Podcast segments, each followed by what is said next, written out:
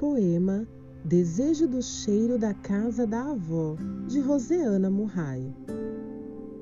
Tudo que a avó fabrica em sua cozinha encantada tem cheiro bom. Bolo de chocolate, biscoito de nata, sonhos embrulhados em açúcar e canela, que são como nuvens no céu da boca e expulsam qualquer pesadelo.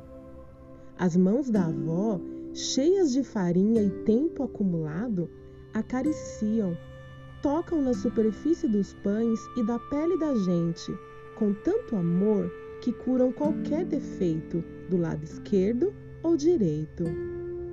Na casa da avó, o ar é perfumado e parece um abraço, e até o final dos tempos, o cheiro da casa da avó fica grudado em nosso pensamento.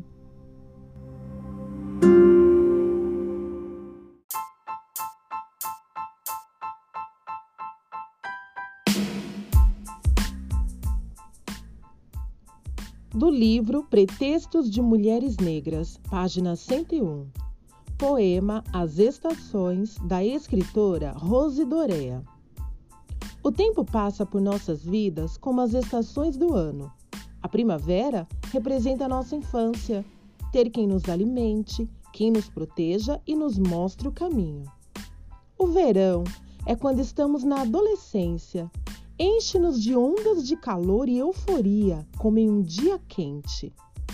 O outono é quando já nos achamos adultos e maduros demais para ouvir e entender o que o nosso coração tem a dizer.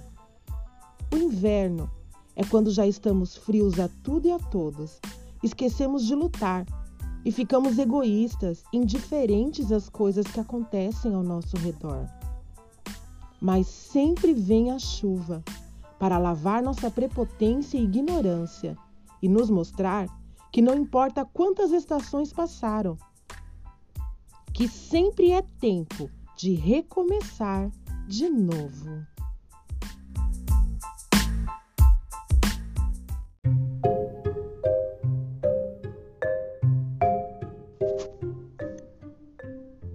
Poema A Lagartixa, de Marina Colassante.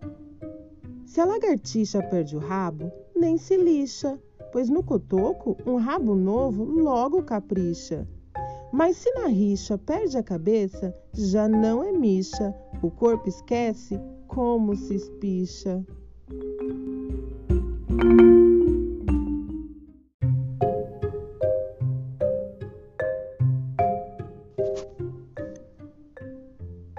Poema A Lagartixa, de Marina Colassante. Se a lagartixa perde o rabo, nem se lixa, pois no cotoco um rabo novo logo capricha. Mas se na rixa perde a cabeça, já não é micha, o corpo esquece como se espicha.